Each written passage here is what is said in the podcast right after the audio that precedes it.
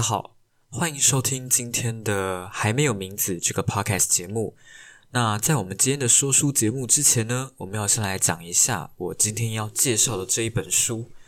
那我今天要讲的这一本书呢，叫做《唐凤：我所看待的自由与未来》。这本书是我在呃。便利商店买东西的时候，赫然看到的。那我平常是不会在便利商店买书。OK，如果我今天要买书，我一定是在书局看好书之后，看好我要哪一本，然后回到家里，在博客来上面用网络订书的方式，一次订一批这样下来，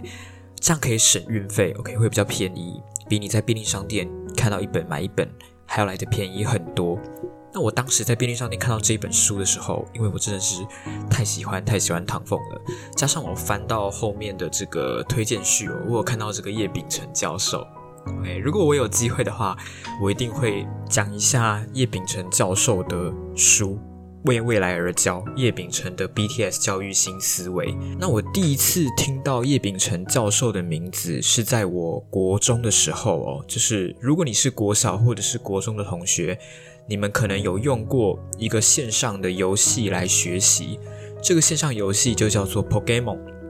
那 Pokemon 呢，说简单一点，它就是一个占领领地的游戏。但是如果你今天要去占领别人的地，又或者是你要占领一个无主地，你都需要透过答题的方式来获得这一块土地。当然，在你获得这一块土地之后，它还会有不同的建筑可以建筑在这一块土地上，而且我必须说，我觉得 Pokemon 它有一个设计非常非常的好，就是它的建筑真的是非常非常的漂亮，而且每一段时间都会有更新。我记得在我国中考会考前的那一段时间呢，我刷题大部分也都是在 Pokemon 上面刷的，因为我觉得真的非常非常好玩，它不会让你觉得学习是一个有压力又或者是负担的事情。因为如果你今天刷题的时候啊，你是买那种传统的参考书来写，你只会看到说你今天又错了多少题，然后你只会私下抱怨为什么自己没有办法全对，明明都已经把内容看熟了，为什么还是有题目不会写？比起体会到学习心智的乐趣哦，你只会觉得自己很烂，每一次写题目都像是在打击自己而已。但是 Pokemon 不一样哦，Pokemon 它会让你觉得你每一步都在进步，看着你的土地从原本的七块土地一直扩张到像我记得我那个时候离开这个游戏的时候，好像已经到一千多块领土，你都会觉得在答题的时候，无论是答对还是答错。它都是一种进步，所以我非常推荐哦。如果你现在还是国小或者是国中的学生，又或者你有弟弟妹妹，他还在读国小、国中，我都非常建议你们去玩这个游戏，透过游戏的方式让学生体会到学习的快乐哦。因为我觉得，如果你今天想要做好一件事情，首先你一定要先对这件事情有兴趣。如果你今天在做这件事情的时候，你对这件事情没有兴趣，你只会保持着一种敷衍的态度去做而已。如此一来，你是不可能把一件事情做到好。但是，如果你今天在做一件事情的时候，它是出于自己的意愿，那你在心里也会告诉自己，你想要把这件事情做好，你就有了把这件事情做好的希望。我觉得。一个人如果对一件事情失去主观的能动性，他就彻底失去做好这件事情的可能。所以说我非常推荐大家去试试这个游戏。这个游戏你可以在 Google 上面直接搜寻 Pokemon，你也可以在手机里面去下载 Pokemon 的城市。希望大家能够试试看哦。我们回到叶秉成教授哦。那叶秉成教授多年来都致力于翻转教育，所以如果你很好奇翻转教育是什么的话，你可以在 Facebook 上面搜寻叶秉成，你就可以找到他的脸书。那里面也有非常多非常多有关于教育的文章，在很多文章里面，你也可以看到他对于某些事情的看法哦。每次看他写的文章，我都会觉得内心有所共鸣。所以我之所以会忍不住直接在便利商店买下这本书的原因哦，就是因为我真的太喜欢唐凤，加上叶秉成教授有写推荐的原因哦。好，那我们还是要回到我们今天的说书节目哦，也就是唐凤我所看待的自由与未来这一本书。那这本书里面有一篇推荐序，其中的一段，我觉得写得非常非常的好。这个推荐序呢，是由 PTT 的创办人哦，台湾人工智慧实验室创办人杜义景所写的。他推荐序的标题就吸引到我：人不应被教育，而是给予挑战与机会。在这个推荐序里面哦，他有写到，有价值的问题常不会有答案，而标准答案也只是过去的一种解法，不见得是唯一或永远的真理。需拥抱开放、开源与社群所自然演绎出的敏捷式开发，以快速的目标开发、循环渐进式定义问题，并再研发、验证与试出。我见过的天才团队成员哦，其不务正业、对生活的批判，往往才是创意的源头。保持饥饿与不相信完美是执行的动力。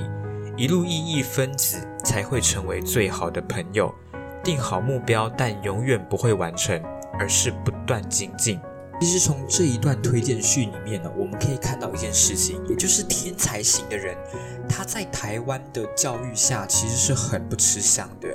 因为天才们有时候喜欢的可能是跳脱，可能是天马行空。他们对于一件事情，他们不会有一个固定的答案。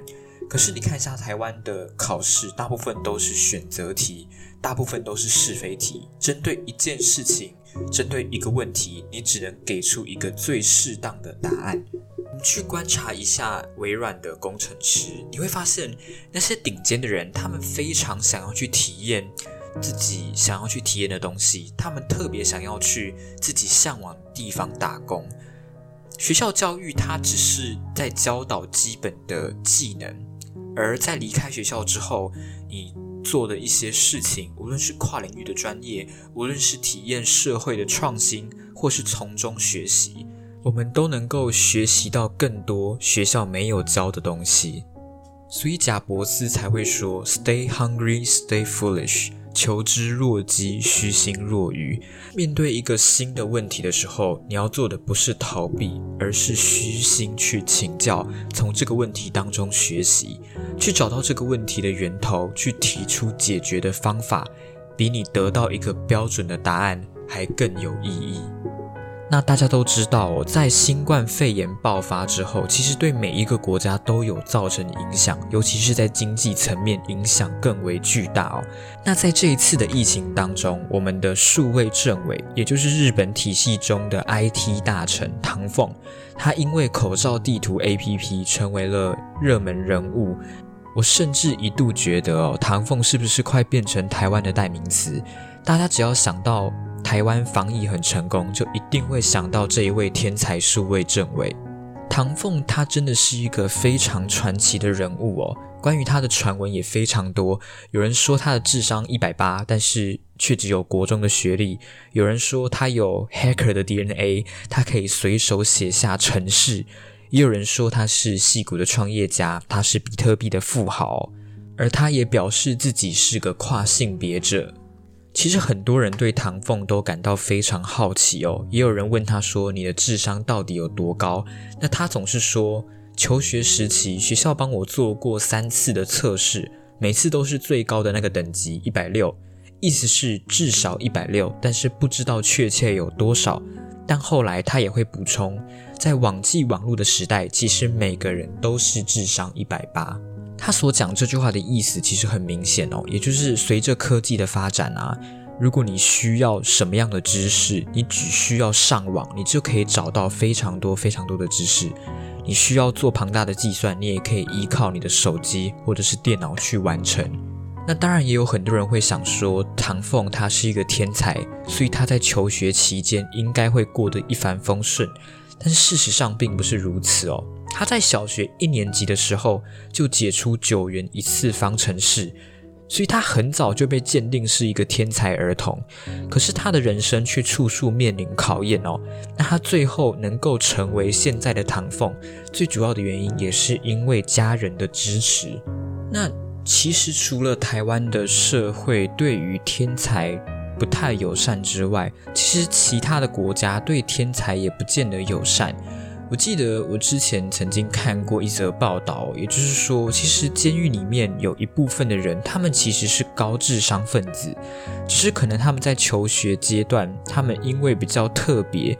所以他们可能会遭受到排挤。那在家里也没有办法受到家人的认可，久而久之就会对孩子的心理造成影响，种下日后犯罪的因。那我觉得整本书最吸引我的地方哦，其实也就是唐凤小时候求学的故事。因为我自己不是天才，好吧，我觉得我自己就是一个非常非常平凡的人，所以我一直也很好奇，天才在求学的阶段是怎么样度过的。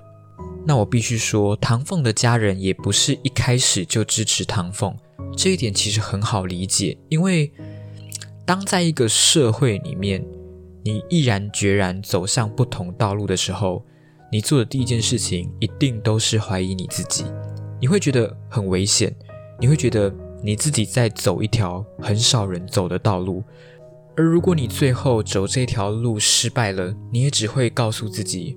为什么当初没有选择一条大家都在走的道路？其实我觉得这是人类在做选择的时候一个非常常见的盲区哦。也就是当我们今天如果有两条路可以选择，我们选择了第一条路，最后失败了，我们总是会觉得走另外一条路更轻松。但是我们却忽略掉，人生它不是一场赌博，并不是说你今天选对了其中一条道路，你赌对了，你就会一本万利，不对。我记得我之前曾经看过一句话哦，也就是选择的价值太贵重，以至于我们很容易去高估选择本身的价值。在我的认知里，选择的价值是需要依靠后天的行动来做证明。你要向自己，要向世界证明你所做出的这个选择是正确的。所以，当我今天在做一个选择的时候，我都会试着告诉我自己。假设你今天所走的每一条路都会成功，你最想要的是哪一条路？透过这种选择方式，可以帮助你做出对自己最好的选择。所以，希望大家以后在做选择的时候，能够尽量避开这种思觉盲区。我相信你一定会在心中找到属于自己的答案。好，那我们回到书的内容哦。唐凤每天的工作时间呢，是从每天早上的七点一直工作到晚上七点。他晚上从来不应酬，而且坚持每天晚上一定要回完所有的电子邮件才会休息。一般来说，他会睡七点五到八个小时。那唐凤他常常称自己是持守的安纳奇，也就是 conservative anarchist。那 anarchist 这个单字，它其实就是有无政府主义者的意思。唐凤他不认为政府是万能的，他反而相信，如果民众能够透过合宜的方式去参与政府的运作，才会形成更好的治理。这就是为什么唐凤会说：“我不是为了政府工作，我是与政府一起工作；我不是为人民工作，我是与人民一起工作。我是一个通道，人民透过我激进的透明，可以看到政府如何运作。”可以找到参与、给意见的方式，进而向政府许愿。那当然也有很多人很纳闷哦，就是像唐凤这样一个完全没有政治经历的人，为什么可以进入内阁担任数位政委？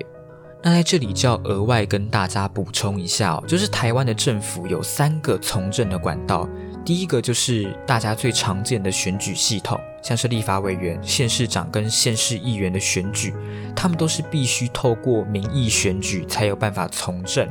那第二种呢，就是透过国家考试的方式进入基层，如果表现优异，最高就可以晋升到部会次长，也有少数会升任部长。但如果是国家考试录取的人哦，不论是政党轮替，只要你的工作没有出错，你就可以一直做到退休。那第三种，也就是举荐系统哦，有一些部门比较适合相关经历或者是相关背景的人来担任，像是行政院各部会的部长哦，因此他们会透过举荐的方式哦，来找出最适合的那个人。不过大选过后，如果出现政党轮替，那内阁的名单通常都是会全数换掉。那唐凤他其实就是在二零一六年的时候。受马英九时代的前任政委蔡玉林推荐哦，进入林权内阁担任数位政委的职位。那在蔡玉林担任数位政委的期间，他其实就已经发现哦，政府在收集民意这一方面并没有善用网络跟科技，所以蔡玉林也说过，政府这一部机器实在是太过复杂，机器里的每一个人都管一个按钮，一个人按机器不会动，要每个人一起按了，机器才会往前走。因此，我们这一部机器非常需要改版。所以唐凤在上任之后，他的首要任务也是透过科技让政府与民众能够接轨。好，所以在这里呢，就简单囊括了一下唐凤他主要的工作内容是什么。那在这个段落呢，他有讲到关于唐凤的学习模式哦。说实话，我还蛮吃惊的。不知道大家有没有听说过，就是唐凤他有办法在梦中看资料的事情。唐凤说，如果他明天要开会，要看四百页的文件，他可以在睡前把四百页都翻过一遍，然后就跑去睡觉，醒来的时候就看完了，非常省力。他会运用自己的睡眠时间来理解大量的参考资料。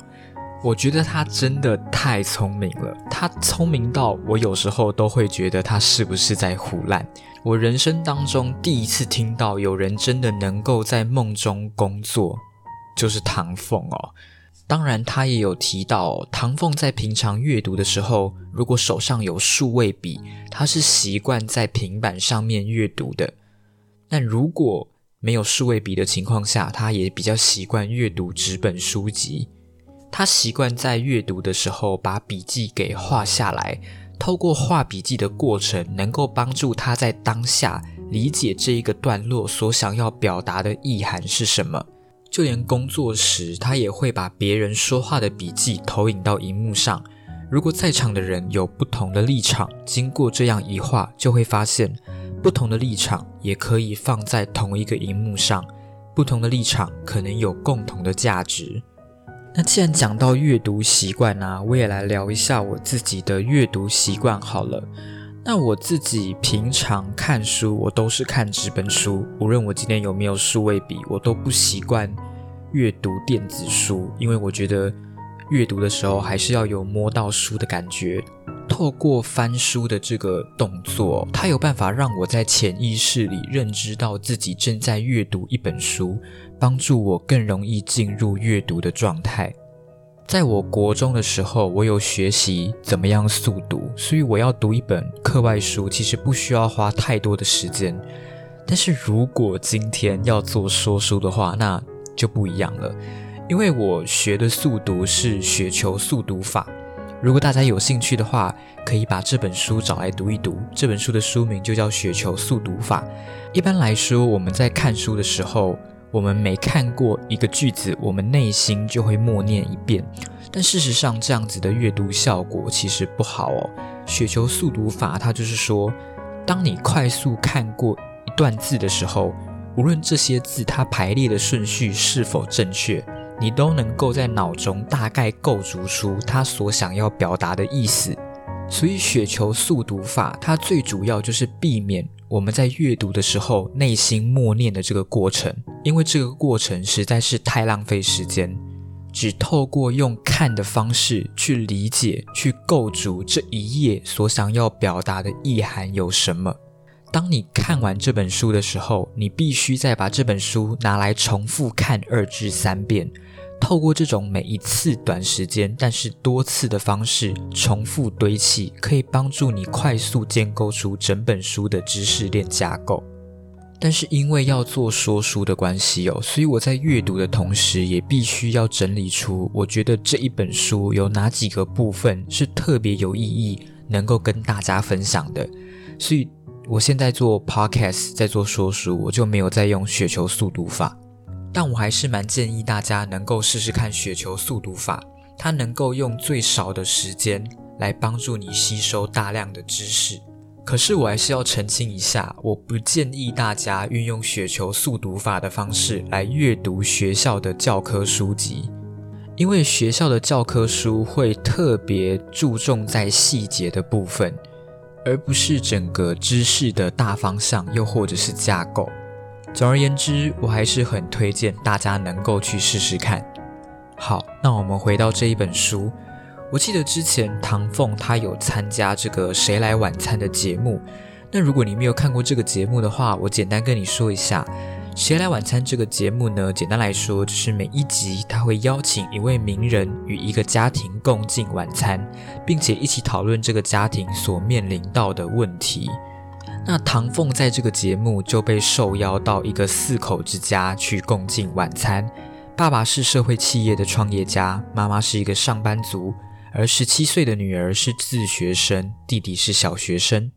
那在享用晚餐的时候啊，姐姐就有提出学习过程的困扰。那小学的弟弟也跟唐凤分享自己玩 Minecraft 的心得。那唐凤全程都很专心的聆听哦，并且给出了自己的建议。那这个一家之主哦，也就是这个爸爸，他其实原本是在一个很高薪的高科技业工作，但是后来他建立了一个流浪猫的收容所，收养了七十到八十只的流浪猫，但是每个月需要非常高的维护经费。那为了负担这个经费哦，所以他也投入了环保猫砂的研发，希望透过产品的收入来继续支持他收留流浪猫。而他也为了完成他的置业哦，不惜辞掉自己原本的工作，甚至还把房子、车子给卖掉。当然，他在往梦想前进的路上，还是有遇到彷徨的时刻，所以他才会选择邀请唐凤来到自己的家里用餐，希望能够从唐凤这边得到一些建议。而他也在这一次的交谈当中明确指出哦，他的行为最主要的目的，并不只是要收留流浪猫。而是希望社会上的人能够更尊重生命，去改变人的情感还有感受，这样才能改变弃养动物的行为哦。那唐凤在听完这个爸爸的问题之后，也给出了自己的建议。他说：“我听到你说你想要改变人的感受，但是人的感受如果想要改变，它必须是出于自发，你无法去强迫。”那唐凤在这里给出的建议是，可以考虑 ACE 原则。这里的 A 所代表的是 actionable，C 代表的是 connected，E 代表的是 extensible。actionable 所代表的意思是，当你发动某一件事情的时候，别人用很短的时间就能够加入参与；而 connected 所代表的是，当这个对方投入行动的时候，其他人可以。认知到这件事情，最后的 extensible 所代表的是，当每一个想要投入的人，他们想要付出的时候，他们可以不受限于商标专利，能够把这件事情做出不一样的改变，以不同的方式来呈现。而在这一次的节目当中哦，女儿也说到，当爸爸的事情被媒体报道之后，有很多的网友在报道下面责备哦。他说：“这个爸爸应该先把自己的事业顾好，再去追求梦想。卖掉车子又卖掉房子，对家人来说太辛苦了。”但是他对于这些批评，女儿自己想说的是：这些人真的知道我们的感受吗？爸爸以身作则，教会我们很多的道理。我们一家人都在的地方就是家，不用在意是哪里。而在节目的最后，弟弟也请唐凤签名。唐凤用英文字签下 “share and enjoy”，一起分享，一起快乐。我想，对于唐凤来说，他应该也很清楚，家人在家庭当中扮演的角色真的非常非常的重要。因为我们每一个人都需要一个地方，能够给自己温暖，能够无条件的支持自己。我记得很清楚哦，就是我有一次。看我们班同学在传讯息，然后我就看了他们那个群组，这个群组的群组名称叫做“家是永远的避风港”。因为唐凤也非常理解，他之所以能够成为现在的他，除了他先前做出的任何一个选择之外，他的家人也在这个过程当中扮演了一个不可被抹去的角色。好，那我们今天的说书节目呢，差不多到这边就告一个段落了。那这一本书呢，我有想要把它分成两集来录，因为这本书里面真的有太多太多的东西值得跟大家分享。像我刚刚跟大家分享的这些内容哦，它只是这一本书里面的 Chapter One 其中的一小部分而已，所以我应该不会把这本书录完，我只会从这本书里面选出两个章节来跟大家做分享。如果大家有兴趣的话，我觉得把这本书找来读一读会是一个不错的选择，所以我明天应该就会把这本书结束掉。那我明天所要讲的内容，其实也就是唐凤从小到大。他整个学习跟成长的过程，毕竟我想大家最好奇的，应该也都跟我一样，就是这么一个聪明的人才，他们从小到大成长的背景是什么？那从今天又或者是明天的内容，你都可以发现，一个家庭对于孩子的人生真的会有非常大的影响。这就是为什么有些人会说。有其父必有其子，又或者是上梁不正下梁歪。因为我觉得人类它其实就是一个不断在模仿的动物。从我们出生的那一刻，我们就已经开始学会去模仿其他人。不要说家人，你在你的生命当中经历过的一些事情，都有可能影响到你日后做出的任何选择，又或者是你日后的人生对于某一件事情的看法。那就更不用说是朝夕相处的家人，家人的习惯或是行为都会影响到你日后的人生。但我还是要在这里跟大家澄清一下哦，虽然我刚刚讲的这些话听起来有一种宿命论的无奈跟悲壮，好像是你出生在某一个家庭，你以后就会是长那个样子。如果你今天出生在一个穷家庭，你以后就会是一个穷小子之类的。我并没有这个意思，好吗？我并没有这个意思。我想说的是，这个家庭对于一个人的影响不一定是负面的。我举一个非常非常简单的例子：今天如果在一个家里面有人会吸烟，不代表他的孩子以后也会吸烟。不要说是喜欢吸烟，说不定他的孩子还非常非常讨厌别人抽烟。但是孩子很容易模仿家长，却是一个不争的事实。当然，好坏与否取决于你模仿的行为是好的还是坏的。所以在今天节目的最后啊，我还是想要讲一下我身边一个朋友的故事哦。就是我有一个朋友，他们家的家人都不太喜欢去表达自己的情绪，但是他们都有写日记的习惯。所以我的朋友他也不太会表达自己的情绪，他不开心的时候，他不会表现在自己的言行上面，你也完全看不出来他有任何负面的情绪，但是他会把自己内心的情绪抒发在自己的日记本里面。那我前几天跟这个朋友用电话聊天的时候，我就问过他，为什么你不愿意跟别人表达自己的情感？为什么你难过的时候，你不会找一个人说出来？那他给我的答案是他不希望自己的情绪去影响到别人，或是给别人带来麻烦。他最后还补充跟我说：“哦，他们家的人其实都是这个样子。”那我想，他之所以会说这些话，也就代表着他其实内心应该也多多少少知道，他会有这样子的情况。应该跟自己所处的家庭还有环境有很大的关系。那这个朋友他给我的感觉就是，他会把负面的情绪一直堆在心里，等到哪一天他的心没有办法装下这么多的负面讯息的时候，他就会一次性的炸开来。当然，我也有直接跟他讲，你这样子的情绪处理方式并不是那么理想。我也有跟他说。如果你不习惯跟自己的家人说心里的事，你也可以尝试去找其他人。你不需要找太多人，你只需要找一个或两个你内心信得过的，你觉得能够跟他分享这份痛苦的人就可以了。像我自己也有一个能够分享负面情绪的对象哦，而这个对象就是我的公民老师。我跟我的公民老师感情非常非常的好。OK，我就直接说，我跟我的公民老师的感情胜过我跟班导师的感情。我也常常去思考，为什么我跟公民老师能够相处的这么融洽。我想其中有一部分的原因，可能是因为我喜欢法律，我比较喜欢公民这个科目，也有可能是因为我们两个就是比较相处得来。你们也知道，其实有时候很难说清楚两个人能够那么契合的原因是什么，但我想可能是缘分吧。总之，我相信每个人或多或少内心都会有一些压力需要发泄开来。选择把这份痛苦憋在心里，自己一个人默默承受，并不是一个理智的选择，因为心憋久了是会生病的。好，如果有机会的话，我也会问问看这个同学愿不愿意上节目来跟大家分享。